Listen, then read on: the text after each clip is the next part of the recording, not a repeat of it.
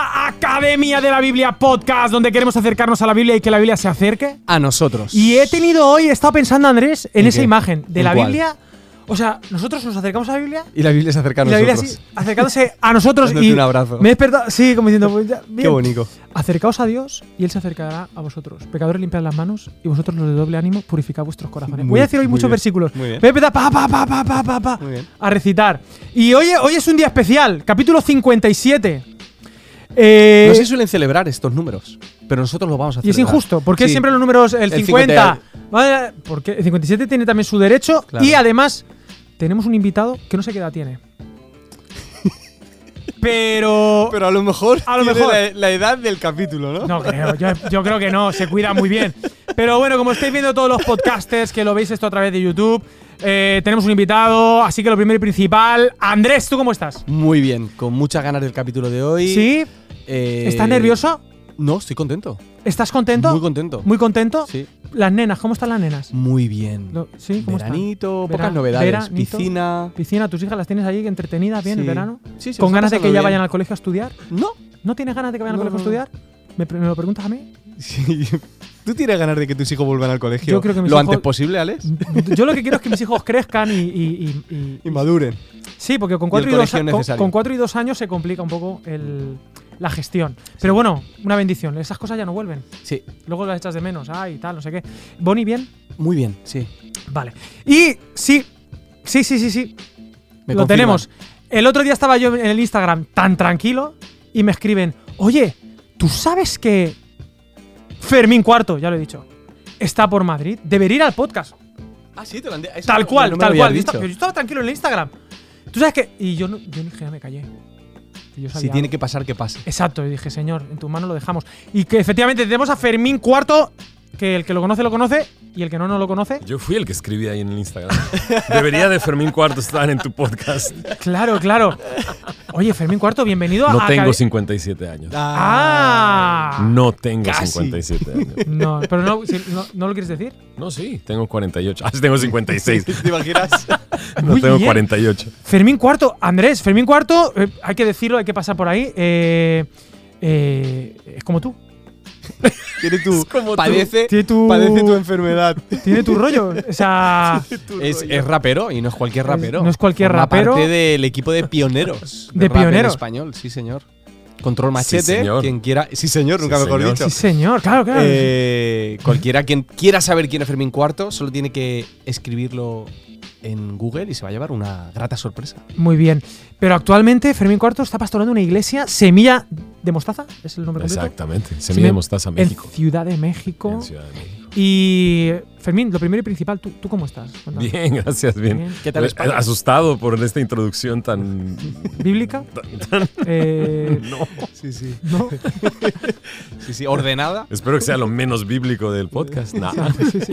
¿Y, y estás bien? ¿Y las Sí, nenas has venido? bien, ¿No estás muy solo? bien. ¿Estás con la familia Estamos por aquí, acá bien contentos, llevamos un mes y días ¿Mm? en, en España, en Madrid específicamente. eh, fuimos invitados y nos tomamos dos meses, entonces estamos justo a la mitad del, del viaje. Bien contentos, la verdad, eh, bien sorprendidos, nos encanta, nos ha gustado mucho Madrid, nos ha gustado mucho servir fuera de Semilla, en otra iglesia.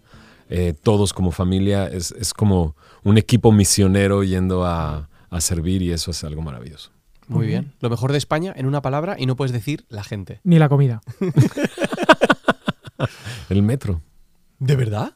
sí, te lleva a todos lados. ¿No tenéis metro en México? ¿O No, sí lo sí. tenéis y es un caos? Pero no te lleva a todos lados. es-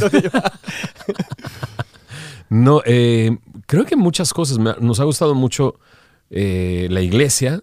Es muy interesante, es, es multi eh, Cultural. cultural, Me interesa esa, esa de mirada. muchas de, de muchas nacionalidades. Hay, hay colombianos, hay ecuatorianos, hay peruanos, hay Argentinos. venezolanos. No, argentinos no hay.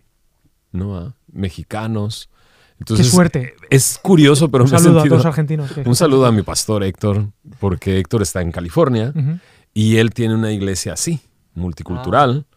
llena de personas de otras nacionalidades y es como haber llegado a su iglesia muy interesante. Ha sido muy la realidad en- de Semilla de Mostaza en, en que, la que tú pastoreas es que la mayoría son mexicanos. Sí, claro. Y de la Ciudad de México, la mayoría. Entonces, esto ha sido muy interesante. Eso ha sido muy lindo. Caminar Madrid ha sido muy bonito. Hemos caminado muchísimo. Pero lo mejor, lo mejor de España es que mi familia está aquí conmigo. Ah, Qué bonito. Porque- está aquí. Está aquí, que está en el podcast. Pueden aplaudir. Podéis aplaudir, a ver. Aplaudir apla- para que os oiga. Aplauso enlatado, aplauso enlatado. Y el botón. Muy bien. Pero también en esta época, o sea, eh, en, en- en la edad en la que están mis hijas, este, ha sido muy lindo poder venir en este momento. sí, ¿Qué tal ser padre de, de tres hijas Maravilloso. saliendo? Sí, maravilloso, extraordinario. Maravilloso. Sí, vale, pues ya está. Yo, yo eso quería. Yo qué sé, pues Pero tú había- comparas con tus dos chiquillos, ¿no? pero que vamos, que es una bendición. Pero yo tengo dos, dos hijos que son energía pura. No, ya entendí, ya entendí que ya quieres que se vayan a la escuela. No, pero yo con ellos también. Pero la- el tema de la, de la rutina. Andresito. Yo con ellos. Bueno, pues hoy queremos hablar eh, de la Biblia, por eso estamos en Academia de la Muy Biblia. bien. Pero de una, de una manera especial, que no Sí. hemos hablado en este. En Sí. 56 capítulos, ¿Puede ser? no hemos hablado concretamente de este tema que tiene que ver con la predicación expositiva, Mm. el estudio expositivo de la palabra. Eh, y bueno, empezamos por ahí y luego le hacemos preguntas personales. Sí o Hola, interrumpo el podcast un momento para dar un anuncio súper importante. En octubre comenzamos el Pentacross, el programa de estudios del Nuevo Testamento aplicado. Un estudio de cuatro meses donde profundizaremos en la palabra de Dios para erradicar la pobreza y la pereza bíblica. Y queremos premiar a todos los que veis el podcast de Academia de la Biblia con un descuentazo para hacer este curso. Así que si te apuntas esta semana tendrás un montón de promociones, regalos y un descuento súper grande para hacer el curso Penta Cross. No te lo puedes perder y ahí tienes en la descripción el link y continúa disfrutando del podcast.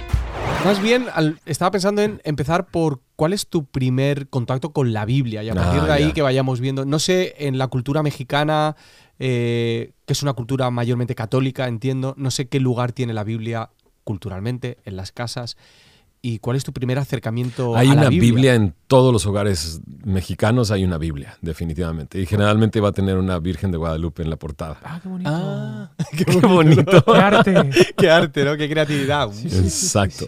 Lo mejor de los dos mundos. Y yo, el- la, la primer Biblia que tengo en mi mente es este, una Biblia de papel arroz, este, con unas tap- tapas de color vino y que Todo leía y que ¿no? no, Todo ent- comestible, arroz, vino. Arroz, vino, que nunca, que si acaso la leía alguna vez, no le entendí nada y literalmente la utilizaba como un este, Es amuleto. amuleto, teniéndolo al lado de mi cama para que me diera paz o algo así. Y creo que culturalmente en México así está la Biblia en cada hogar. Algunas veces abierta, este, en algún sitio de la casa, Para que salga como una poder. especie de... claro, con el exacto, Salmo 23. como una especie de amuleto, sí. Es la primera Biblia que yo recuerdo que tuve. Y la siguiente Biblia que, que tuve me la regaló mi esposa. Eh, cuando la conocí, eh, ella me dijo, soy cristiana, y le dije, yo soy Fermín. no tenía ningún significado lo que me estaba diciendo en cierta manera, aunque, aunque crecí como católico, siempre como católico en México. Eh, creces pensando que cualquier otra cosa es una secta y no te tienes que acercar ahí.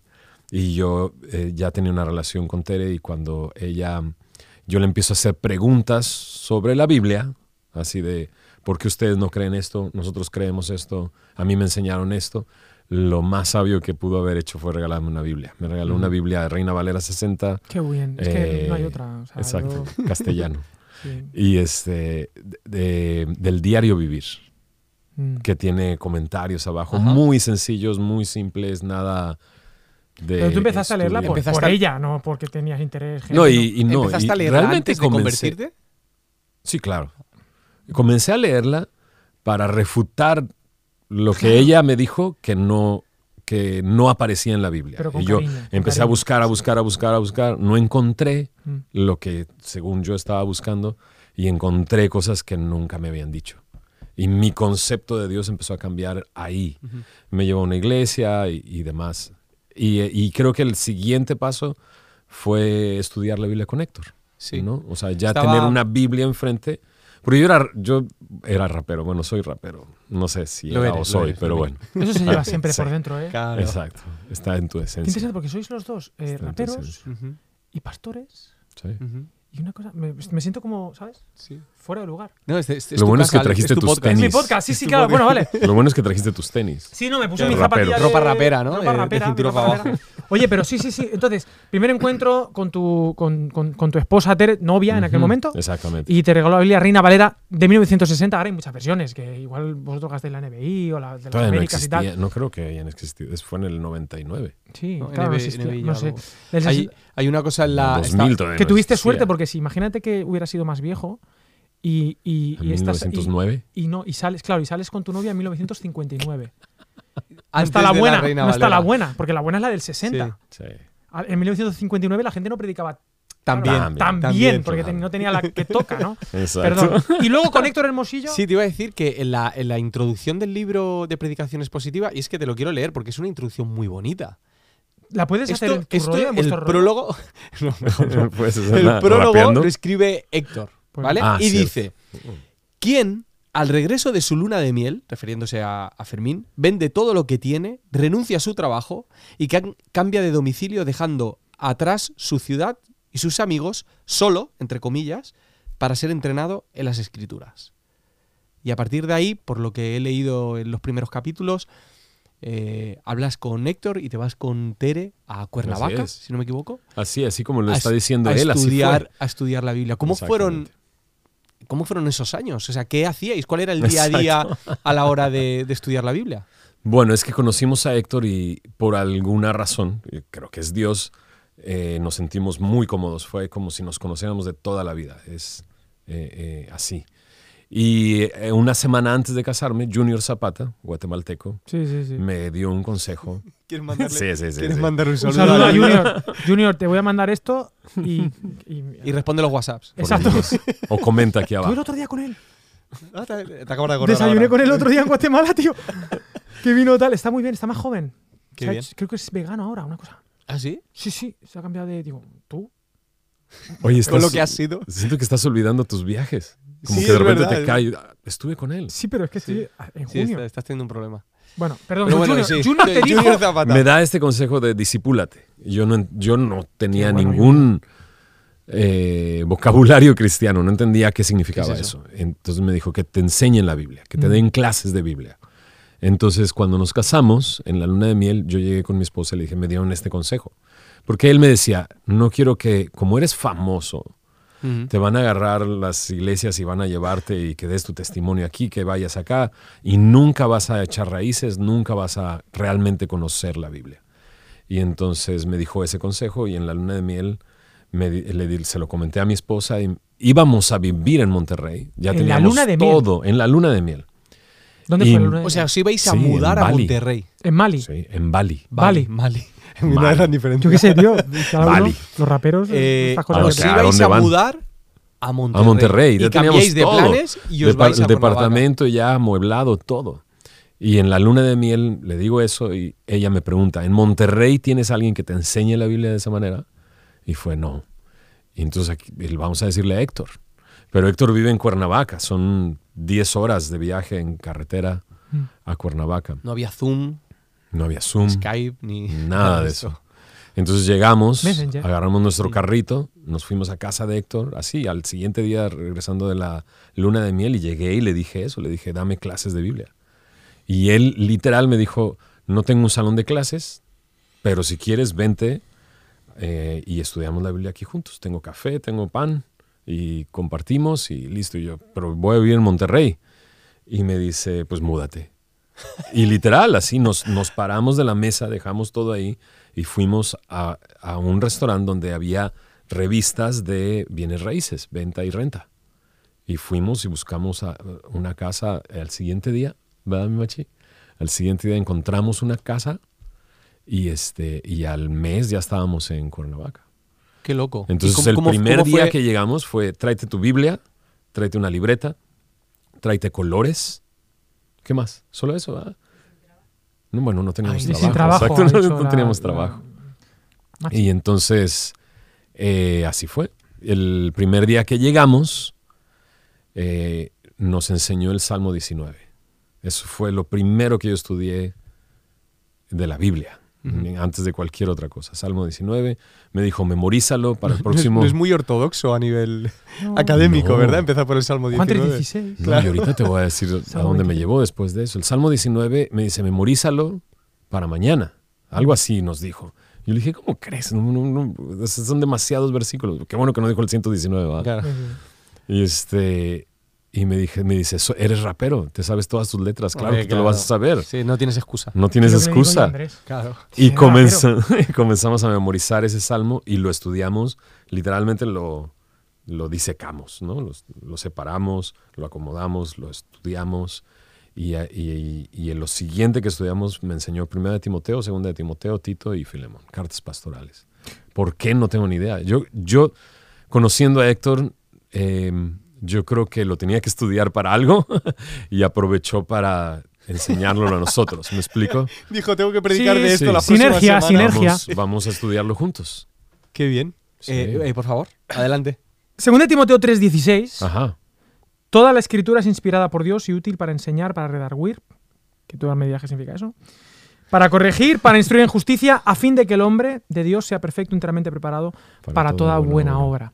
Eh, eh, finalmente, abristeis una iglesia, abristeis, ¿cómo se dice? Abrís, plantasteis, plantasteis, plantasteis. Bueno, Semilla ya existía en. Existía. En, Héctor la en plantó Cuernavaca. la plantó, antes de que se, se le denominara plantar. plantar, Claro. sí. Este, en el 97.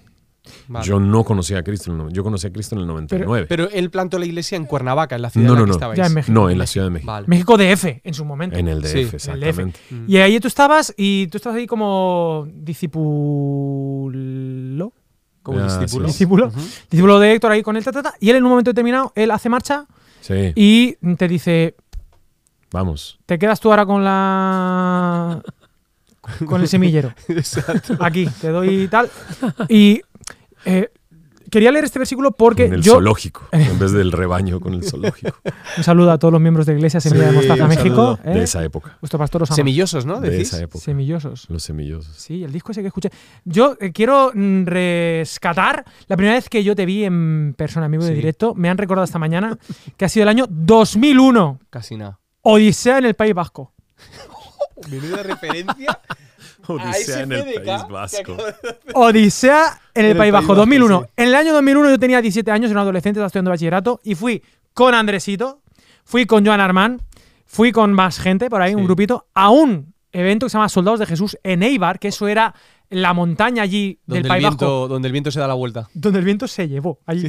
Sí, y, sí. y a- allí Miguel una- Casina. Miguel este Casina, eh, un mítico, eh, un evento y éramos unos poquitos y invitados especiales estaba Héctor Hermosillo y que venía con un con, con, un- con, con Fermín, que hemos visto fotos, tenemos tenemos Fermín estaba con. con el pelo así afro y tal. Sin exagerar, Mm. sí.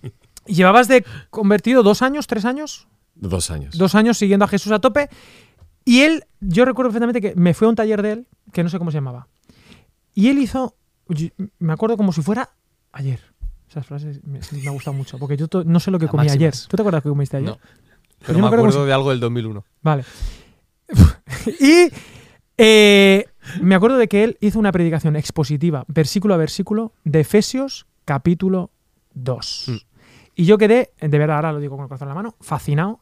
Dije, wow. Y luego cuando me dijeron, "Ya, lleva dos años este tipo siguiendo a Jesús. Y Wow. va versículo a versículo. Estaba sentado en un taburete, me acuerdo, en un taburete, en una, Pa- en una para aula. nosotros fue muy novedoso porque venimos de un contexto en el que la predicación es positiva. O sea, aunque había una exposición De la palabra. de los versículos y eh, no, no se desgranaba de este modo. Eso es. No era eh, versículo a versículo Exacto. y a lo mejor no se hacía tanto hincapié en el contexto, etcétera. Para nosotros fue una. Efesios 2, una 1 al novedad. 9, seguramente. Pues puede ser. La primera Ya- parte. Ya muy, no me pidas muy tanto. probablemente, sí. Y Eh, toda la escritura es inspirada por Dios. Que, ¿En qué momento ¿En qué momento tú decides que vas a dejar de. bueno, dejar, dejar de aprender, no.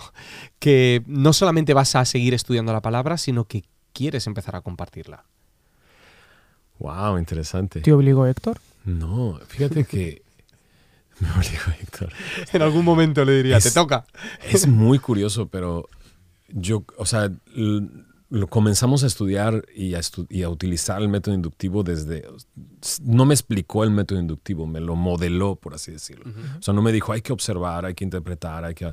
Sino empezamos a estudiar de esa manera y me enseñó el método desde el principio. Pero la primera vez que enseñé, justo el domingo pasado, vimos a una chica que ahora vive en, en Francia, que es amiga del chino, y el chino nos lo topamos en el mercado de Cuernavaca, en el mercado de Abastos. Ujú. Me reconocieron por, por esa época de Control Machete y eran, eran cristianos y, y les invité a mi casa a estudiar la Biblia. O sea, a los meses de estar en Cuernavaca. Y comenzamos a estudiar Efesios este, con ellos. Eh, pero yo no tenía ni idea de qué, qué- cómo hacerle. Yo tenía un Matthew Henry, Henry a un lado Ah, sí. Y simplemente lo leía y hacía esto y, y- y y habiendo aprendido cómo hacerlo con Héctor, comencé así. Entonces, no sé si le pregunté a Héctor siquiera si podía hacerlo o no podía hacerlo. Simplemente los invité a mi casa y comenzamos a estudiar la Biblia. Creo que era algo muy, muy común, era parte de la cultura de semilla en esa época. Ujú. Muchos estaban en- enseñando en casas y estudiábamos un libro o, o- o romanos o algún libro. Y, y así, así era la cultura en ese tiempo en semilla.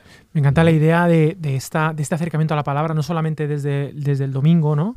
Sí. Sino, sino muy hogareño, muy en una mesa, semana. abrir la Biblia y tal. Y, y, bueno, abrimos el melón, abrimos el melón de la frutería. melón, claro. Claro, la cosa es que. Eh, el melón. eh, sí, es una expresión muy española de aquí, de abrir Ok. el melón es como. Es como entrar al tema. Vamos al tema. Va, al Por- grano. al grano, sí, exacto. Eh, porque dijo mi dermatólogo. Exacto. Que desagradable eso. Me ¿eh? intimidé y no lo dije, pero qué bueno Sí, que lo dijiste tú. Sí, bueno, Estamos conectados. estamos, sí, sí, sí. Es Bueno, rapero, es rapero, tío. yo, sé- vamos a ver. Yo no- es que hay cosas que no he, con- no he contado aquí en Sí, este lo hemos ¿Nunca podcast. has sí, lo hemos- rapeado? ¿Sí rapea. Mm, Rapeo. Wow. Mira, esto ya lo hemos dicho. Bueno, Esto no tiene nada que ver. nos no sé. repetimos como los To- pastores to- antiguos. Todos aquellos que se Lo bueno quejan es que de que perdemos el tiempo en el, en el- Exacto. Sí. De suscribiros. Es que es tan fácil Como darle al botón de, de de, suscribir. La gente al anima a suscribiros. Yo, de suscribiros predicaciones de. Bueno, de otros. la cuestión. Que Alex San Pedro escribió una estrofa entera Ah. de rap solamente con la letra A como vocal, Wow. muchísimo antes Qué nach. No. y muchísimo mejor. Bien, Vamos vamos, a al tema importante. Ok, regresemos. Has dicho tal, no sé qué, eh, has dicho el método inductivo, tal, observar, interpretar, intento que después aplicar. eh, pero mucha gente tiene este punto de dolor que dice, bueno, yo quiero estudiar la Biblia en casa, quiero estudiar, pero no sé cómo hacer para no equivocarme, para entenderla, para, para saber cómo aplicarla. Y mucha gente quiere ir a la Biblia como el que va a un manual y a ver qué tengo que hacer. Y se va directamente al tengo que hacer. Me gustaría que pudiéramos dedicar unos minutos en Academia de la Biblia a explicar este método inductivo de acercamiento bíblico que me parece muy sencillo, muy navaja de Ockham, ¿no? Como muy, muy bonito, muy. Sí, muy sencillo, ¿no? Y que, y que puede ser muy profundo. Cuéntanos, ¿qué es esto de.? Porque, claro, porque ese fue el método que tú estudiaste Así es. para que después te viéramos allí en Eibar, Exacto. dos años después de convertido, compartiendo Efesios 2 y quedándonos. Sí. Y digo, bueno, este tipo Bueno, por algo Héctor me ha salido del Fuller. Del Fuller, claro. Ha, ha salido de Moody. Wow. Y del Fuller, de los dos. Daba esa impresión. Sí, también éramos. 17 años, sí. Exacto. Es parte de cómo me siento intimidado de repente porque nunca fui a un seminario o a un instituto Mm. bíblico ni nada. Tenemos un instituto bíblico en Semilla, pero nunca fui yo a un instituto bíblico. De hecho, cuando a Héctor se le ocurrió, vamos a poner un instituto bíblico, y le dije, ok, bien, me inscribo. Dice, no, tú vas a dar clases. Claro, sí, sí, sí. Va- va, em, por algo nos dijo que trajéramos colores. ¿no? Y, y los colores eh, comenzamos a usarlos en esta primera parte del el método inductivo que es observación. Simplemente es observar, leer, leer, leer. Leer un pasaje leer, concreto. Leer, leer, leer, leer. ¿Qué es lo que ocurre? Bueno, ok, vamos por lo más, por lo ma- aún más básico. Eh, creo que tienes que escoger un libro de la Biblia, Ujú, ¿no? Comenzar con un libro de la Biblia y estudiarlo completo. ok. Y entonces ya una sección, comienzas a estudiar una sección de ese libro, no necesariamente tiene que ser un capítulo completo, puede ser una sección, un párrafo o lo que sea, y comienzas a observar ese texto. Eh, nosotros en esa época comenzamos a utilizar un libro de William Hendrickson, que ahora está en español, que se llama Interpretación Bíblica, Ujú, pero en inglés se llama Living by the Book. ujú. Y nosotros en esa época nos dimos la tarea de, de traducirlo y tenerlo en español. Y el método que, que, que él, y creo que lo he leído en varios libros de método inductivo, es el aprender a leer. ¿No? Leerlo una vez, dos veces, cien veces. Pero no, no para interpretar Ese nada, pasaje, simplemente, simplemente leerlo. una observación sin juicio, sin oye, voy a ver, voy a entrar en el texto, voy ¿En a qué- ¿En Solamente qué tipo de cosas te fijas cuando estás Exacto. leyendo? Palabras el- que el se pasaje? repiten. Lo, lo más eh, básico es palabras que se repiten, ideas que se repiten, temas que se repiten. Y vas coloreando, ¿no? Ajá.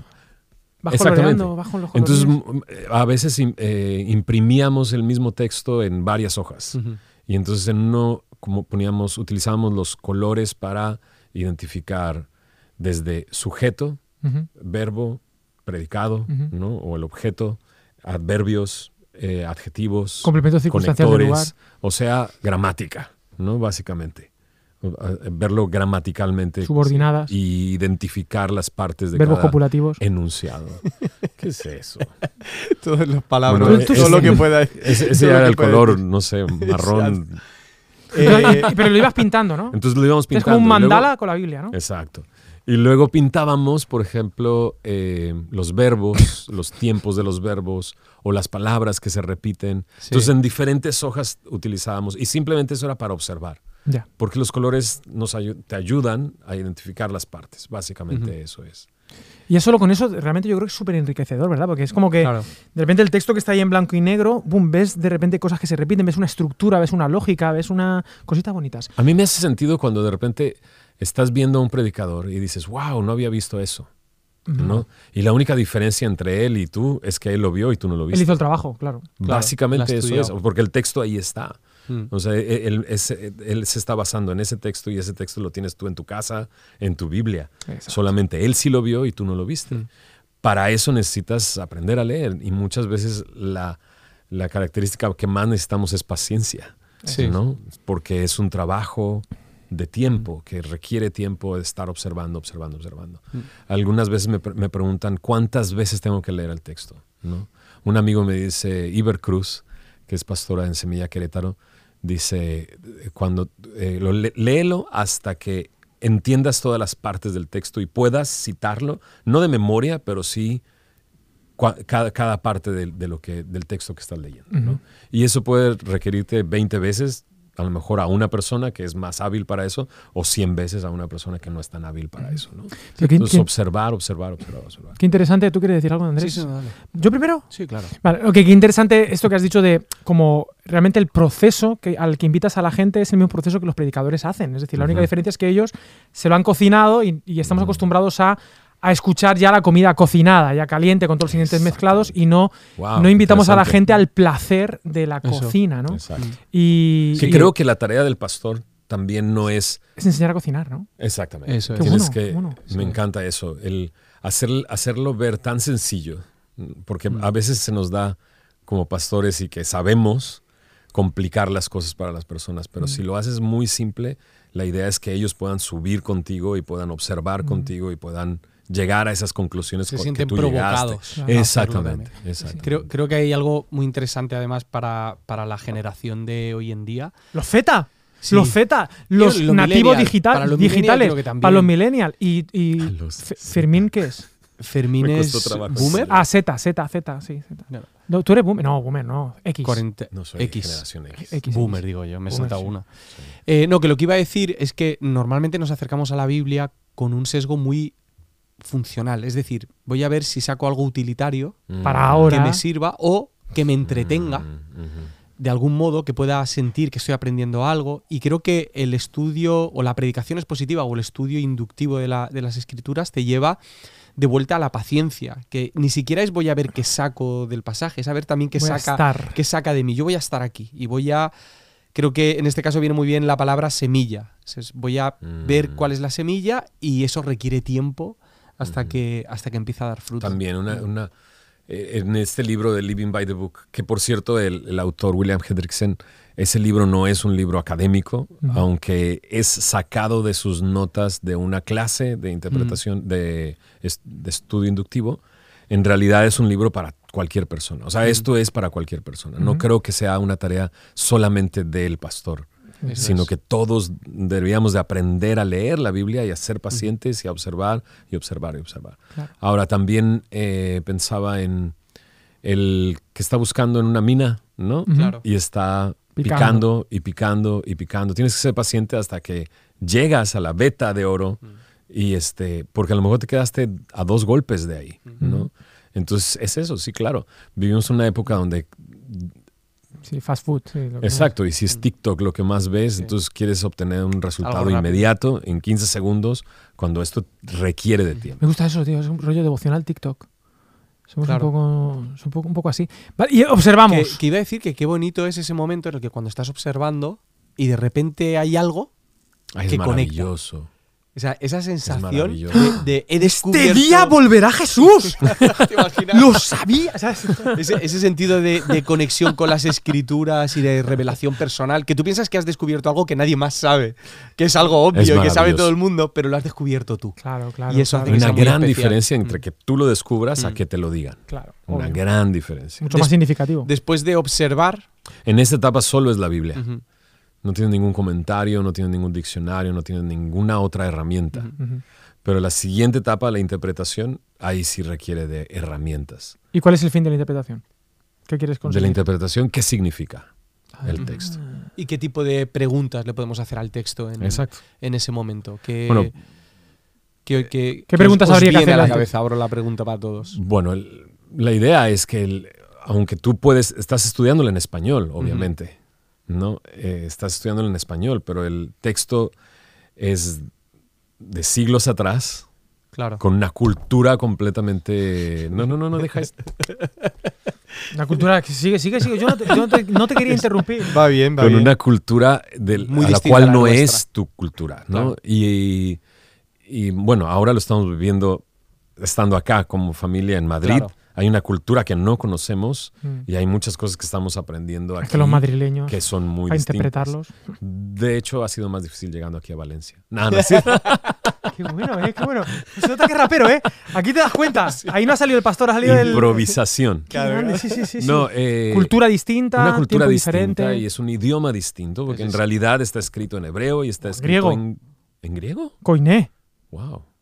Fíjate el libro este de, de Andamio. Mejora tu lectura, creo que. Es una lectura ligera, va por la noche. Nos lo ha regalado Andamio, por cierto. Andamio nos ha regalado. Aquí Claro. tenemos libros de Andamio y de, y de Clie. Y de Clie. Y por la noche cuando nos vamos, hacen como Toy Story y se pelean Y entre se pelean. ellos. Es como, como la- las, las luchas de. de Mexicanas. de- las luchas mexicanas se ponen ellas Lucha como libre. máscaras y lucha al griego contra los arquitectos de la adoración. ¿Cuál será la editorial que gane? Exacto. Mira, ¡ah, exacto! Así es.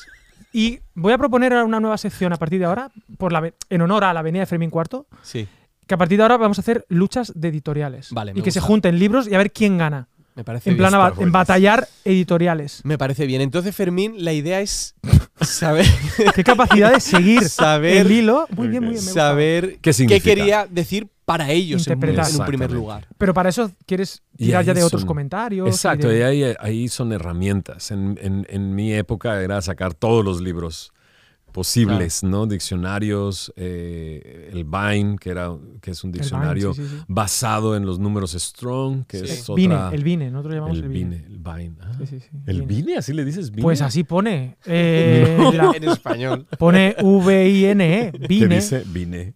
Claro, McDonald's, Burger King. ¿Y el aquí- Strong cómo le dices? Strong, Strong. Ah, pone. Strong. Pone Strong, Muy bien, pues. Después de esta clase de. Vine.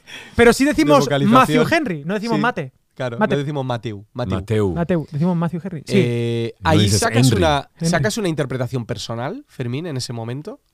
¿O simplemente te dedicas a saber. Yo creo que ¿Qué ahí significa estás, para yo creo que ahí estás juntando información. Ya. básicamente, ¿no? Entonces, a lo mejor en el texto encuentras palabras. in- yo, bueno, en- hubo una época en la que estudiábamos literalmente cada palabra del texto, así cada una de las palabras veíamos qué significaba. Creo que, bueno, si tienes el tiempo de hacerlo está genial y no es tiempo perdido, pero a lo mejor puedes escoger ciertas palabras, quizás los verbos, que, es, que, que, que, que en, el, eh, en el griego tienen diferentes modos Matices. y diferentes tiempos y demás. eh, y también algunas otras palabras, ¿no? Palabras que, es, que a lo mejor al, simplemente al decirlo no encuentras una definición o no podrías definirla y necesitas ayuda para definirla. Justificación, ¿no? Justicia o gracia. Esas palabras son palabras que valen la pena meterte y estudiarlas y ver qué es lo que dice. Y, en- y también esta parte cultural, bueno, también hay libros El contexto. generalmente que son usos y costumbres de esos tiempos donde te da información que a lo mejor no estás acostumbrado, ¿no? Y más, bueno, yo vengo ahorita de un vivo en la Ciudad de México, ya no en el DF. Sí, Ciudad de México. Ya claro. vivo en la Ciudad de México ahora. Mm. Es la misma, pero cambiaron No su se ha mudado, no se ha mudado. No, no me he mudado, es la misma, pero lo cambiaron de ¿verdad? nombre. Eh, donde somos citadinos, de repente conceptos como eh, un pastor, es por decirlo lo más simple, este, no lo entendemos mucho y necesitamos a- saber qué es un pastor y cómo hacía un pastor su labor en el campo y cómo trataba a las ovejas y demás. Y entonces hay libros que te ayudan a, a eso. Yo lo que, lo que veo y lo que propone también William Hendrickson es que hay barreras y necesitas derribar cada una de esas barreras Para llegar al para llegar al sentido- sin- significado y el sentido del texto como fue escrito para las personas que lo escucharon. Y acortar en la distancia tiempo. entre nuestro estado Sí, tan- cultural y el suyo. entonces hay barreras de lenguaje, barreras culturales, barreras Claro. eh, lingüísticas. ujú. Exacto. Qué bueno. Tenemos Observación. Interpretación. Interpretación. Ayúdame, ayúdame, comentario exegético del Nuevo Testamento. Ahí está. Es tiene aquí atado. Ayúdame, yo te ayudo. Gracias, amigo. De momento se impone, de momento se impone, Se impone andamio. andamio. Es que son tapaduras, ¿sabes? Han Claro. chocado con la silla. Es que luchar tapa dura contra tapa blanda, Este es el- gana tapa dura. Exacto. Ajá, y entonces el interpretamos. equipo, equipo exegético. El equi- Vale, pero una cosa. Sacaron al- el combo. la- Sacaron la- a los la- arquitectos de la adoración. Pero no te preocupes porque va a llamar a su amigo el de la pat- patrística. Patrística. Uy, patrística. Patrística canina. curso de pat- Son varios. Ya está aquí, ya llegó La la patrística cari. Vale, eh, entonces, pero muy interesante. Hemos observado y hemos interpretado, pero ojo, porque la. Biblia no es un libro, ojo lo que voy a decir en la Academia de la Biblia, ¿eh? no es un libro académico, es decir, solamente para llenar la cabeza de información, sino que... ¿Y por qué se llama académica, Academia de la Biblia? Es verdad, nos hemos Pues, equivocado. no, no nos hemos equivocado. es- El, el- el- el Evangelio es paradójico. Más vale dar que recibir, los últimos serán los primeros. Sí. En Academia de la Biblia no somos académicos. Claro. es verdad. Entonces es así. Sí. ¿He resuelto? Sí, Está bien. puedes seguir. Vale. Entonces, No es un libro académico. no es un libro solamente académico, se Ah, puede estudiar, claro. puedes profundizar, puedes irte Mucho. al griego, a la cultura. De hecho, tiene a sabios durante toda su vida y durante generaciones dándole eh, la rueda del molino. Pero realmente lo interesante de la palabra de Dios y lo que la distingue de todo lo demás es que nos moviliza, ¿no? Y entonces aquí hablamos de la aplicación. Exactamente. Aunque permíteme una movida poética, ya que estamos entre raperos. Que, mm, que el otro día, el domingo, decía la iglesia, porque justo estaba hablando de la importancia de la didache. ¿Sabes esa, esa sensación de que no tengo ni idea de por dónde va a ir esto ahora mismo? No, no, no, pero confiáis, co- confiáis en Dios, confiad también en mí. Venga. Eh, entonces, eh, interpretar la Biblia Sí. en el sentido que ha dicho Fermín, que es el sentido clásico de interpretar el texto, qué significa, qué Sí. quiere decir, pero luego hay un interpretar, en el sentido Mm. del teatro. Dramático. Dramático, sí, del drama, de la doctrina. es Ah, decir, yo estoy llamado interpretar bien para luego interpretar en la vida el papel. Somos, y tenemos que interpretar el guion, el guion y, y lo que quería decir es que qué importante es memorizar las escrituras, tío. Claro. Porque cuando tú no memorizas el guion, tienes el teleprompter ahí, que es lo que tenemos aquí. Yo no lo Mm. sa- La gente no sabe, pero nosotros estamos mirando, estamos mirando todo. O sea, los Mm. chistes, Todos tal. los chistes todo. escritos. Pero claro, todos. Si fuera así, no quedaría tan natural. Lo bueno es que ensayamos. Sí, muchísimo. Bueno, esta es la cuarta, que es la cuarta toma. Pero el punto es. eh, eh, de hecho, te- tuvimos antes a Fermín tercero, Fermín segundo. O sea, Sí. eh, es Han el- pasado todos. Han pasado todos. El que ha quedado es este. Exacto. Entonces, el punto.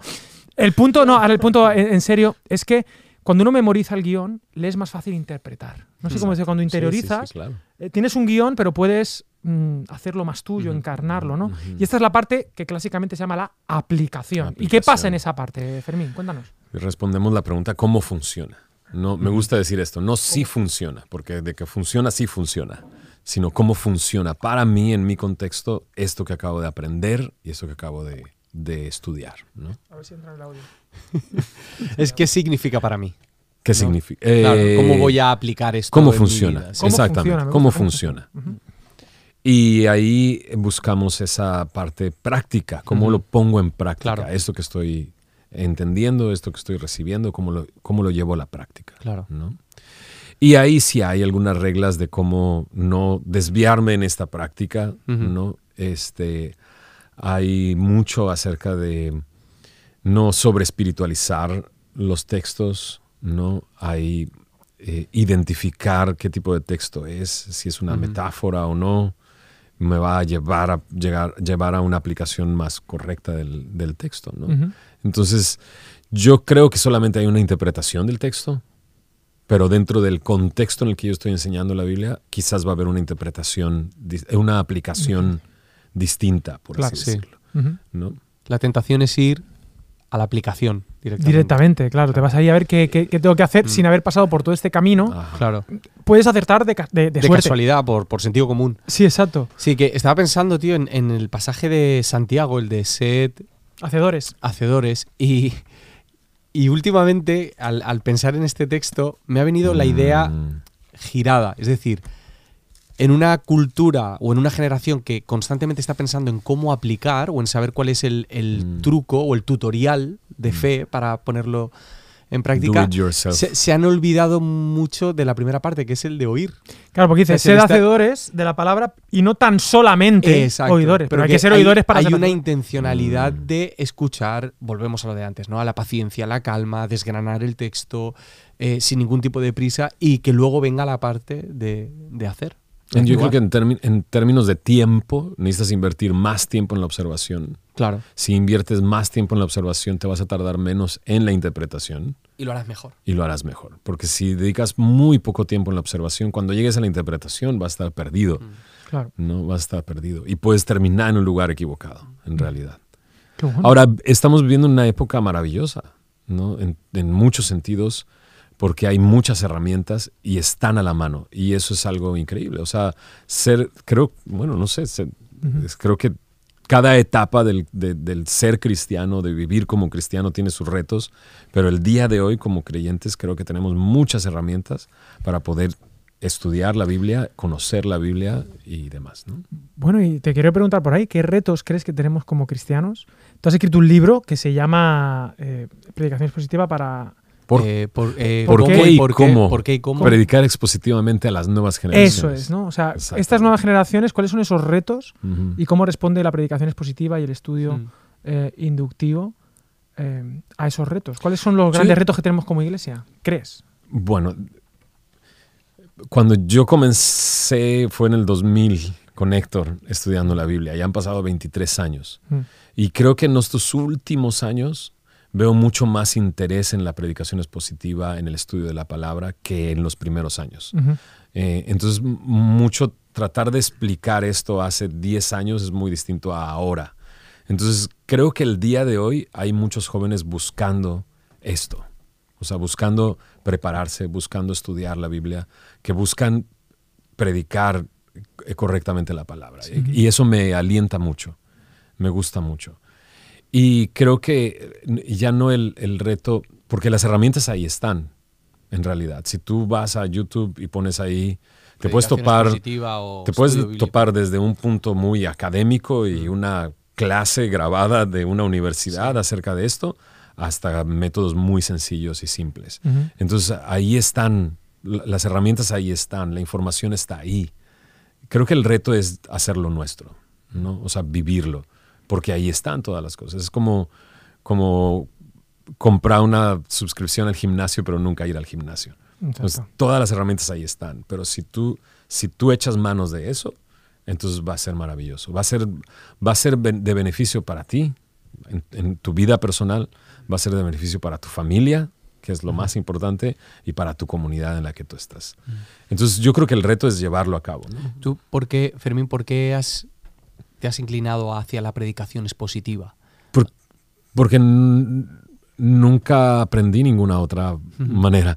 Es, eh, eh, así crecí, así, eso fue lo que me enseñó Héctor desde el principio y no, no, em, yo era, antes de conocer a Cristo era muy rebelde. De hecho, esa era mi máscara que me ponía sobre el escenario y después me la creí y continuaba con ella abajo del escenario, ¿no? Entonces, cuando conocí de Cristo, eh, conocí la autoridad en, el, en, el- en el- en la persona de mi pastor, de Héctor. Entonces, cuando él me enseña todo esto, yo lo recibo en realidad. Entonces, eh, ha sido muy, para mí personalmente, ha sido algo que con lo que he crecido durante estos 23 años. ¿no? Entonces, no, no fue un... No, lo que quiero decir es, no escuché de predicaciones positivas y de repente fue, ah, me gustaría Sí. intentar eso. Sí. Sino que así, ¿Naciste así, ahí? así, así fue. O sea, creo que por alguna razón Héctor, Dios lo guió a enseñarme el Salmo 19 como primer texto y, y fue lo primero que memoricé. Pero creo que el Salmo 19, que habla de la suficiencia de la palabra, se quedó impregnado en mí. ¿no? y, y eso es lo que entiendo acerca de la palabra y esa es la única manera que entiendo.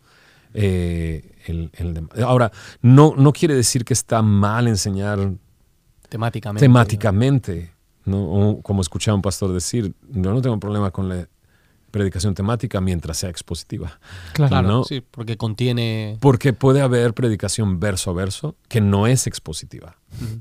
Y eso es curioso. O sea, entonces de predicación repente... temática que sí lo es. Exactamente, una predicación temática que es completamente expositiva. Entonces de repente ah, eh, me he topado con personas que dicen, ah, es que en esa iglesia enseñan verso a verso, pero no están enseñando la Biblia, aun cuando enseñan verso a verso, porque el pastor lee un pasaje y luego dice cualquier cosa, y lee, y, y lo si- sientes que está enseñando la Biblia, pero no la está enseñando. ¿no? Entonces, em, es así que sí, así nací. Es la única manera en que yo entiendo que se debería enseñar la Biblia. El pastor Iber Cruz de Semilla Querétaro, que fue director del Instituto Bíblico por mucho tiempo, él, este, en alguna reunión así, estábamos sentados y estábamos platicando y surgió la, el, el tema de, es que así no se enseñan todas las iglesias. Y él, para él fue como, ¿cómo, cómo, cómo que no se enseña así? ¿Cómo enseñan? Y dices, bueno, pues se sube el predicador, dice un versículo y luego cuenta cualquier cosa, ¿no? Este, y él, él no lo entendía, era así como, porque él nació en Semilla, llegó a Semilla y la única iglesia que conoce es Semilla, ¿no? Entonces para él, ¿pero qué no es lo más práctico ir enseñando verso a verso desde Génesis a Apocalipsis? O sea, ¿qué no es lo más normal, lo más práctico y lo más ¿Cómo- cómo- lógico, ¿no? Lo cómo más haces- lógico. ¿Cómo haces y cómo luchas cuando te toca pasar por pasajes? Porque vosotros, por ejemplo, habéis leído todos Salmos. O sea, Levítico, habéis pasado por Sí. Levítico. ¿Qué, Números. qué- qué sientes Sí, cuando números. te toca un capítulo esa semana que tú dices, Mahalael mía, de- engendró a aquí- Jerifín, Jerifín engendró a aquí, aquí lo veo complicado. Te lo voy a o sea, contar así. Mi suegra eh, iba a la iglesia donde yo recibí a Cristo, donde mi esposa estuvo muchos años, y le costó trabajo llegar a Semilla. Y cuando llegó a Semilla, ella sentía que como que no recibía, porque no salía emocionada de ahí. Claro. ¿no? En la otra iglesia era más sensacionalista, por así decirlo, de sensaciones. Y estábamos terminando este Éxodo y sigue Levítico, ¿cierto? Ujú. Ujú. Y terminamos Éxodo y me dijo, ¿vas a enseñar Levítico? y yo, este, pues, Sí, es el que va después. pues ¿eh? sí, en mi Biblia es lo que sigue, ¿no? ¿Y ya estudiaste todo Levítico? Y yo, no, voy estudiando poco a poco conforme vaya llevando Sí. eh, el- la enseñanza. ¿Y estás seguro que vas a enseñar Levítico? Yo sí.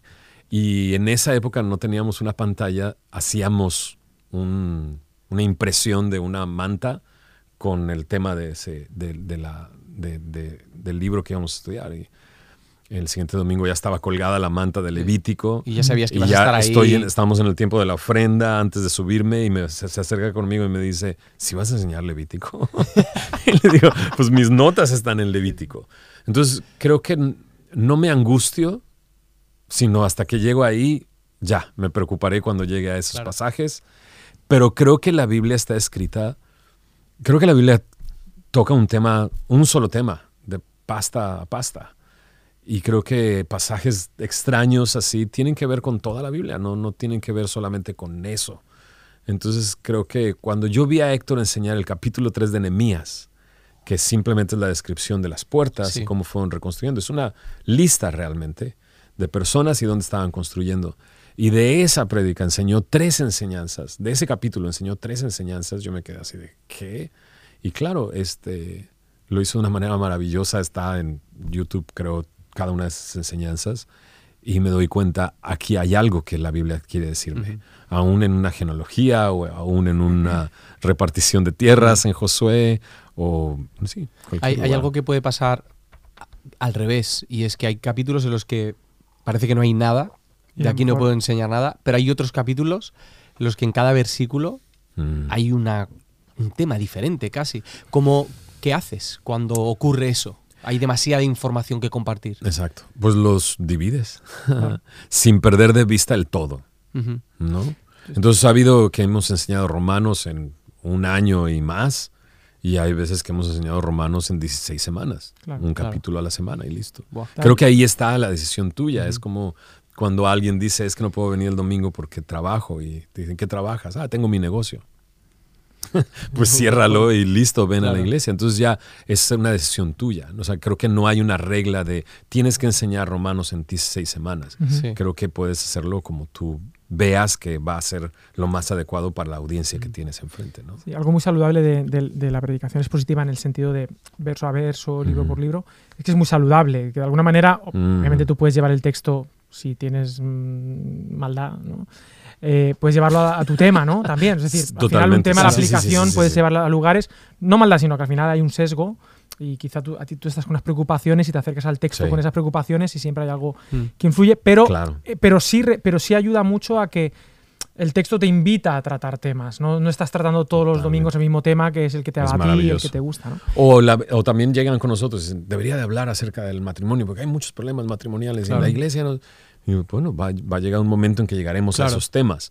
Ahora, tampoco eso quiere decir que como pastor ignores lo que está sucediendo dentro de Se tu pueden abordar desde otros lugares, Creo ¿no? que puedes abordarlo, creo que puedes detener una serie y hacer una predicación especial, eso definitivamente. O puedes quedar con los matrimonios un martes para Exacto. comer y tratas el Sí. tema directamente y horas. Pero vas a llegar a esos temas. Claro. Ahora, el, eh, exacto, y te mantienen en curso, ¿no? Eh, porque también los pastores somos muy dados a tratar de regañar a la gente. Ay, mira, De lo que pasó por esta fin, semana. por fin vino este, ¿no? Lleva dos meses de no venir y Mm. no. Voy a hablar este, del hijo no, pródigo.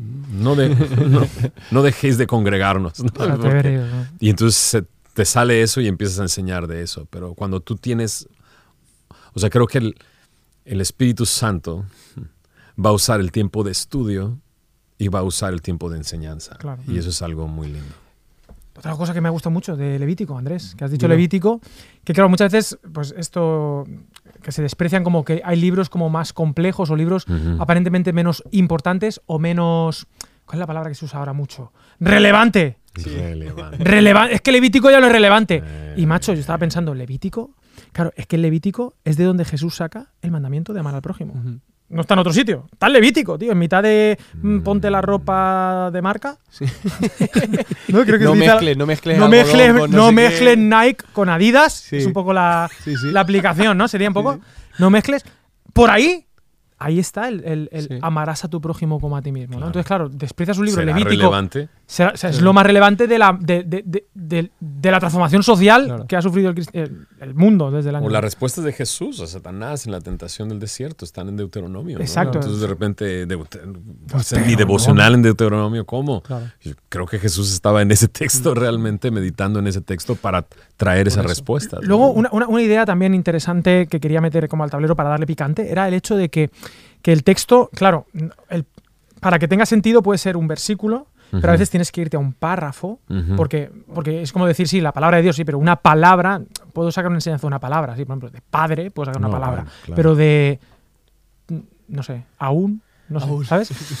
Se complicaría. Pues a lo mejor esto de, de tres Bueno, palabras del- es complicado. del pero puedes sacar una Exacto. gran Sí, enseñanza. sí. Bueno, pero sí, pero quiero decir, Pero o de tres palabras, sí, Dios es amor, sí, pero si yo qué sé, ¿sabes? Entonces, igual de un párrafo, hay veces que el texto bíblico necesita, pues es el mensaje de ese libro, ¿no? ¿Cuál es el, Claro. el mensaje de, por ejemplo, Josué, hablabas de la repartición de la tierra.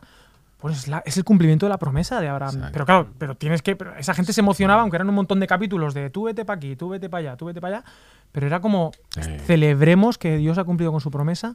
Bueno, y claro, pero esto tiene que ver con distintas extensiones. Entonces yo te quería preguntar, eh, Andrés. Andrés, no, yo te quería preguntar, no, porque era la pregunta de, ¿hay algunos inconvenientes en esto? Es decir, ¿puede haber algunas complicaciones que te dé el hecho de enseñar la Biblia? Si, si- si tuvieras que criticar la predicación expositiva, wow. ¿cuál sería la desventaja? O Aquello los, que dices. sí, o los retos que o los plantea... retos también. Bueno, ya personalmente creo que requiere tiempo. Ujú. Y ese creo que es el reto más grande. Porque como pastores sentimos que deberíamos de hacer todo. Ujú. Y creo que no tenemos que hacer todo. Eh, y, Eso me y interesa. nos ¿Qué cuesta tienen que hacer los mucho. factores? Es por un amigo. ¿Para ti? ¿Lo volteo a ver a él? sí. Yo, te lo Ah, voy, ok. yo te lo voy a preguntar para él. Deja- bueno, dejar de rapear. No, no. No, este, el estudio de la palabra y la oración. Bueno, eso es lo que dice Hechos capítulo 6, ¿no? Donde Pedro dice, nosotros vamos a dedicar a las escrituras y a la oración. Creo que es el, el trabajo más importante de un pastor. ¿no? Pastorear con la palabra. Ahora, y, nos, y por alguna razón como pastores nos cuesta trabajo mucho delegar las cosas, pero debemos de aprender a delegar y delegar es confiar en Dios en realidad y confiar en que la otra persona va a cometer errores y Dios va a usar esos errores. Pero creo que el reto más grande es el tiempo, el sentarte y estudiar el texto. Eso es el reto más grande. Mm. Eh, y pues sí, eso. ¿Cuáles, ¿Cuáles son los frutos que tú has podido ver en Semilla de Mostaza después de tantos años predicando de este modo? Creo que ha traído mucha madurez a la iglesia. Justo pensaba en pensaba ahora que nos vinimos acá por dos meses, lo loco que es dejar tu congregación por dos meses, Mm. ¿no? O Pero hay que delegar, Fermín, acabas de decir. Exacto. y, y, lo, y también el, eh, no sé, como que trataba de meterme en la cabeza de algunos amigos, Mm. pastores, que a lo mejor eh, tienen otro tipo de cultura. El, el, no sé, trataba de meterme en su cabeza y pensar, Fermín está dejando dos meses su iglesia para irse a servir a otro lado, ¿qué? O sea, y lo que implica eso. Mm. Pero la iglesia está súper contenta. Yo no estoy ahí. ¡Por fin! Exacto. Eso, eso me. Bueno, sí. Es una prueba más para nosotros que para ellos. Es así, no nos extrañan. No, ne- no nos necesitan. ¿Qué tal España? ¿Os gusta mucho? Bueno, si hay, es- si hay aquí algún semilloso puede dejar un mensaje extrañando a su pastor. Sí, por favor. Por favor, pongan ahí, por favor. Vuelve, Queremos que vuelve. regresen. Eh, eso eso es- ha traído mucha madurez. Sí, porque es la palabra la que... Y la verdad es que he notado a través del tiempo que la iglesia, o sea, Semilla, los semillosos, tienen una teología sacada de la Biblia sin que les, hemos, sin que les hayamos enseñado teología. Sí. O sea, tienen los conceptos muy claros de quién es Dios, de la gracia, de la verdad, o sea, de tantas cosas Desde el texto. desde el texto. Claro. O sea, nunca se les enseñó eh, específicamente ese tema teológico, pero lo tienen y, y lo pueden expresar y lo pueden vivir. Y eso es algo maravilloso. Ahora, en el, en, en el libro de por qué y cómo predicar expositivamente hacemos una exposición de Nehemías 8 y, y el, el- el- el- fruto inmediato de la predicación expositiva es arrepentimiento, ¿no?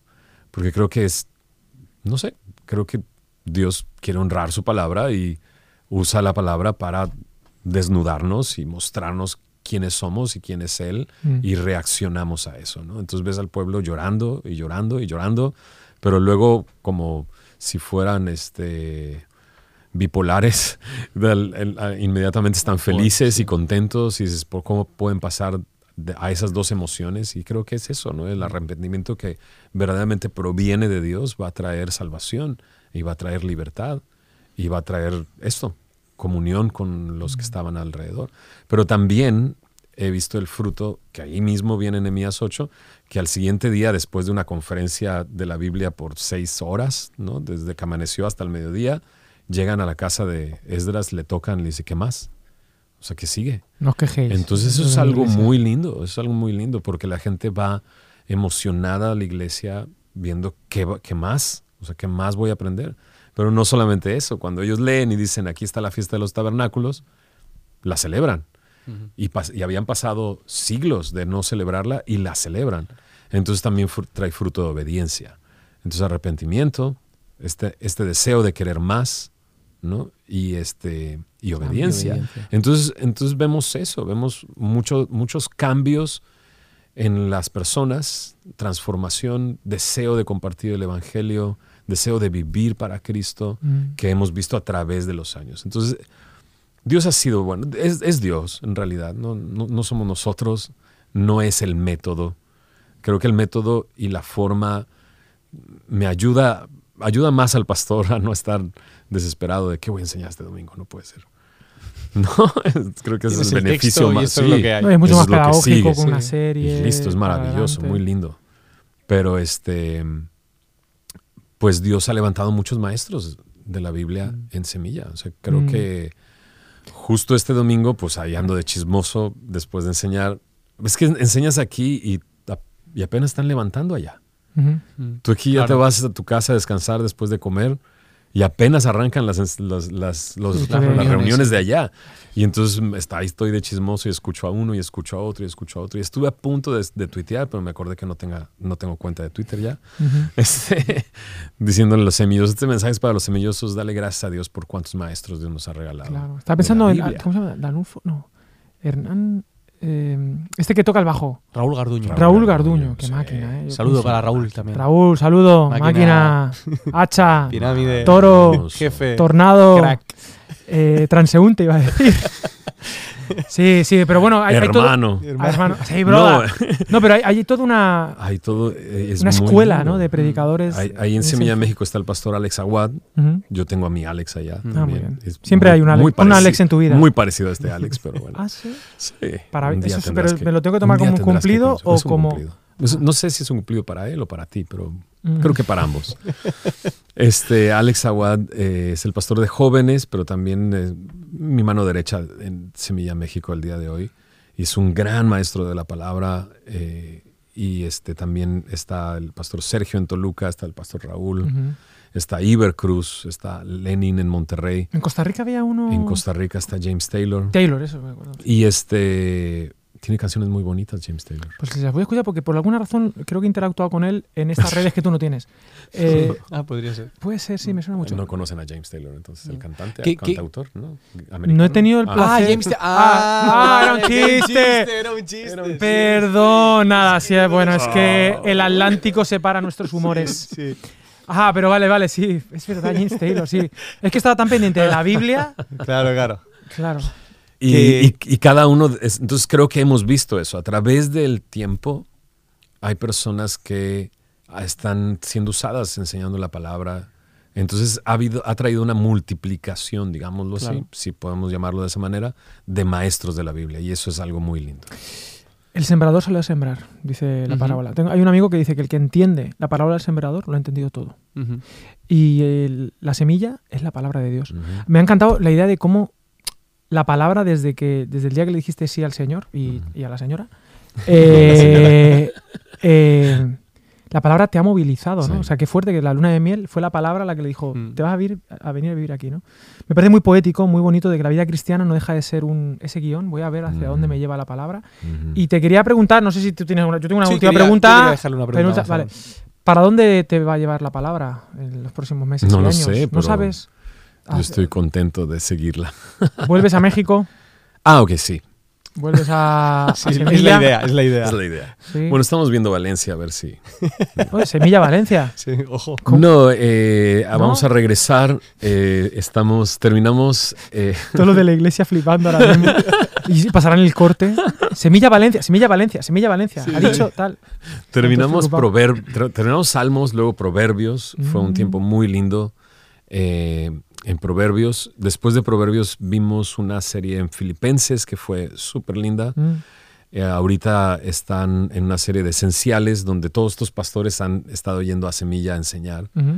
Y vamos a regresar para estudiar Eclesiastés, Cantar de los Cantares, Uy, en- para terminar el año, Qué bonito. que va a ser, estoy muy emocionado por enseñar Eclesiastés, nunca lo he enseñado, entonces estoy muy emocionado por eso. Qué bien. Entonces sí, o sea, no, no hay ningún plan para ninguna otra cosa sino estar ahí en semilla, seguir enseñando la palabra, seguir... eh, siempre me deshago de mi equipo, Mm. en un sentido. Eh, justo el pastor de hombres, que es eh, Josué Ayuso, está ahora en Semillas Xochimilco todos los domingos y el pastor del área de adicciones, ¿no? Mm. de, de ayuda a personas con adicciones, ahora está en Semilla Catepec. Entonces... eh, Ecatepec es un sitio muy bonito. sí, ¿eh? muy lindo. Estaba allí. Es mucho evangelio. Hace falta mucho evangelio, sí, ¿verdad? Tiran muchos es misión. cohetes y Es misión, sí, sí, sí. Es como estar en, en fallas. Pero por otras razones. Ah, vale. ¿Sabes? Entiendo. Es más pillado. Ajá, Un pero saludo no que. a todos los semillosos Sí. de Ecatepec. Eh, es más, a- Ecatepec. eh, se llama Ecatepec y le decimos Ecatepunk. Pero yo estoy en Ecatepec. Es un buen yo, nombre de banda, ¿eh? Yo he estado en un tianguis en Ecatepec comiendo eh, tacos de cecina como si no hubiera un mañana. Sí. Pero ponme, ponme 8 para empezar. Claro. Y luego hablamos. Mi hermano Guille luego le dio una Sí. movida. de Casi la, se muere la- allí. La venganza de, de Montezuma. Guille cada vez que va a México casi se muere. Que no he contado, no he contado el concierto que tuvimos que dar y Guille poniéndose un flotador, porque él es el baterista, y no voy a dar más detalles. Pero tuvo que. Sí, sí, sí, es que aquello fue mítico. Yo me acordaré siempre allí en Ciudad de México, en DF en su momento. Pero bueno, eh, que sí que vais, Entonces, se eso- van los mejores. O sea, es como que enviáis a gente a Exacto. misión. Y siempre lo hacemos así, entonces hemos estado entrenando a otros y ese también es un reto, regresar para seguir a hacer discípulos. a ser discípulos. Estoy muy emocionado por regresar, comenzar discipulados, comenzar otra vez método inductivo y predicaciones positivas con otros chicos. Qué bueno. Eh, Fermín, si hay alguien que nos está escuchando hoy, Ujú. ya que está descubriendo la Hoy predicación, puede ser, claro, es que ese hoy es muy, ese muy, hoy es eterno, muy místico. claro. En este momento. Vivimos en el hoy. Y, y ha escuchado hablar de- por primera vez de predicaciones positivas o se está planteando eh, empezar a enseñar de este modo. ¿Qué le dirías para, para terminar de convencerle? Yo ya sé qué quieres que diga. No, No, no, es- no. Que se tiene- inscriba en Academia de la Biblia. Ah, bueno, pues, pues muchas gracias, terminamos. Ahí tenéis el link, ¿eh? Suscribiros. Bueno, también No, no, al- no, ¿Qué- no era qué eso. También al, recomendaríais al para, Instituto Bíblico Semilla de Mostaza pueden inscribirse también. Para animarles a, a tomar la decisión de decir, vale, yo voy a enseñar expositivamente a, a la gente en mí? Bueno, creo que primero le preguntaría cuál es su contexto. Es si, si ya están enseñando la Biblia y demás, porque e- es- eso va a ser distinto para cada quien, ¿no? Pero otra vez, creo que hay herramientas y hay personas que están dispuestas a enseñarte este tipo de métodos y en, en- en el lugar donde tú estás, ¿no? Entonces, eso, buscar comunión con otras personas que enseñan de esta manera eh, y demás. No sé, como te digo, depende cuál es la responsabilidad. Claro, o sea, si, claro. vas en- si, si ve este video y dice, quiero enseñar así y lo quiero hacer este domingo, bueno, ¿Tú crees que hay gente, perdona, es otra pregunta aquí que me viene? Sí, llevas Que ya dos mejor- preguntas sí, para perdona, terminar. Sí, sí. Luego me dices a mí. ¿Cómo somos? dijo El, una. típico- el típico pastor, para ir terminando. dijo ¿Crees que hay gente que siente que la predicación es positiva a lo mejor le limita? Es decir, que lo Sí. ven como que les encierra Oh, en no, algo, o incluso sí. que perciben que es menos espiritual. Yo he escuchado personas decir que Jesús no enseñaba así, así es que ¿por qué deberíamos de enseñar de esa manera si Jesús no enseñaba así? Y para mí hay un pasaje muy claro donde Jesús enseña así, ¿no? Que es en Capernaum, lee el texto de Isaías, se Sí. sienta. Sí. Ahora, ese sentarse es el problema, que no saben qué significa sentarse. Se sentó en la cátedra de Moisés y explicó el pasaje. y, y su conclusión fue, esto Está se está cumpliendo, ¿no? Entonces, eh, sí, hay, es- eh, yo sé que es, es criticable. A mí- de mí han dicho que soy muy cuadrado, no salgo de la Biblia. Qué bueno, ¿no? crítica. Esa es la Es que este predicador, al, de no la al salir, Al no salir de la Biblia ya no me gusta tanto. o sea, Exacto. no me gusta tanto su predicación de la- bíblica. No sale de la no Biblia. salir de la. de Pero la- no, para nada, para nada es así. La verdad que nosotros en, en la parroquia, vosotros también lo habéis hecho con algunos pasajes. Sí. Bueno, yo- pero es lo que dice él. Una cosa es verso a verso, otra cosa es expositivo. O sea, tú Claro. puedes. Porque nosotros lo hemos hecho, hemos estudiado los evangelios, hechos, Mm. hemos estudiado filipenses, tal. Ujú. De repente luego hacemos algo. Mm, por ejemplo, ahora vamos a centrarnos en las bienaventuranzas, ¿no? Por ejemplo. lindo, qué lindo. Pero claro, mm, una por semana. O sea, es un verso porque no. sí. Pero, y son ocho que es temático, pero claro, el propio texto te da el Exacto. tema. O sea, Claro, es- la estructura. la estructura. Y, los beneficios a largo plazo es importante. Yo sí que creo que la vida cristiana a largo plazo pasa por un arraigarse en la palabra. Porque la palabra de las, de las semillas, Mm. justamente, el, el que se queda sembrado en lo superficial y no echa raíces, viene el sol de las pruebas, sí puede aparentemente crecer, pero a largo plazo lo que se mantiene es el que la semilla ha sido plantada Sí. profunda, ha echado raíces, eh, esas aguas, Salmo 1, ¿no? ¿no? Que, que- que no anduvo en consejo de malos, sino que Mm. tal es como árbol plantado junto a corrientes de aguas. A largo plazo la vida cristiana o te afianzas en la palabra de Dios o te vas a quemar. Vas a ser un cristiano quemado. Mm. ¿Cómo lo ves? Bien, ya no tengo más preguntas. Yo tampoco. Yo yo- tengo una pregunta. Oh, Ah, oh. adelante, Fermín. Me invitaron a desayunar hoy. Bueno, no, sí, a almorzar. almorzar, sí, sí. Vale. Y mientras pedía, puse mi mano así y me pusieron esto. Pues esa es la bandera de España. Bandera ¿Qué de es España. esto? Es, esa es la bandera de España, Eh, depende a quién le preguntes, te va a decir que es una cosa o es otra. pero vamos a ver, esa es la bandera oficial de nuestro país, la bandera de España, te lo pusieron en el bar y eh, bueno, pues ya está. Pero me en- dijeron, necesitas ponerte esto, ¿no? Ah, pero porque se lo dije yo. Ah, Claro. Yo dije, van a venir unos amigos míos mexicanos y diles que para desayunar tienen que ponerse la... Ah, se lo has dicho. Claro, claro, se lo he dicho. ¿Pero tú qué te piensas? Y las tienen ahí. Sí, Sí, se las regalan al que las quiere. España, Tienen sí. banderitas para el que quiera, como para. Pero bueno, yo quería como un poco, pues eso, un poco. Porque siempre hemos tenido conflictos, México-España, ¿no? Para Como que te cierto- mimetices. Cierto ahí, entonces es una manera como de Un acercarnos, ahí. Volver un a madre puente, esas, esas columnas, esas, esas, no, como romper esa barrera que decía claro, Hendrickson, pero a nivel, a nivel intercultural. Y, y bueno, nos vamos a ir ahora a comer paella, nos vamos a comer paella con toda la familia, pero quiero hacer una cosa en el ring, mira, Hemos mira, esperado. mucho este libro, tiempo. mucho libro, Clieta, vamos a hacer peleas, pero ojo, que aparece esto en el ring ¡Buh! y, eh, eh, y se ponen todos a temblar. Y destroza todo. Todo. Destroza todo. ¡Fuera! No, y dice, enséñanos, enséñanos. Enséñanos cómo luchas tú. ¡Oh, maestro! Oh, maestra. Porque además, maestra, ¿no? Fermín, de verdad, muchísimas gracias. Maestra. Te queremos mucho, Fermín. No, te, igual. te admiramos en el sentido más saludable de la palabra. Eh, te recordamos desde 2001. Se ven más viejos ustedes. Yo sí. Pero, ojo, ¿eh? Mm, más viejos, pero también mejor. En algunas cosas. vamos buen- madurando. vino, este ¿no? cuerpo externo se va haciendo mal, Sí. pero internamente vamos bien. Se supone. Sí, depende del día. Depende del día. Los martes a veces. Pero bueno, gracias, gracias Fermín. Que se Es- hiela el arroz, ¿o cómo? se echa el arroz, se Se echa el arroz, sí, se echa el arroz. Eh, yo por mi parte, nada más que decir, dejad un comentario en el... Oye, me ha gustado mucho, pues esto tal, esto cual. Déjanos un comentario. Saludos a Fermín. Sí, por Un favor. saludo a sí. los Eh, semillosos fans de un este saludo- podcast. porque claro, esos- claro. Yo sé que hay semillosos. Un saludo a Eliseo, que todo el tiempo ve. ¿Los ¿Sí? ve? Sí. ¿Eliseo quién es? Después te platico. Es de, es de la... Después Eliseo, muy bien, después ¿eh? te platico. Máquina. Máquina, hacha. No, no, no. ¿Por qué Tornado. le dices Crack. eso? Solamente los saludé. Bueno, Eliseo, eh, cuidado, ¿eh? Eh, Bueno, y también... a- Eso, cuidado. bueno, le pasaremos este podcast a Héctor Hermosillo, le va a hacer mucha ilusión Sí. vernos, Tugueda, Nitro, Glicerina. Y bueno, ahora vamos a cortar y vamos a hacer una pelea de gallos. ¿Lo puedo llevar yo? Pero off the record, ¿vale? Vale. Pero Con- ¿qué- qué? falta John Armán aquí. No, Ahora- pero él sería ahora viene, jurado ahora conmigo. viene. Ahora viene. Que Dios os bendiga mucho. Nos vemos en el próximo episodio. Chao, chao. Venga. Hola, interrumpo el podcast un momento para dar un anuncio súper importante. En octubre comenzamos el Pentacross, el programa de estudios del Nuevo Testamento aplicado.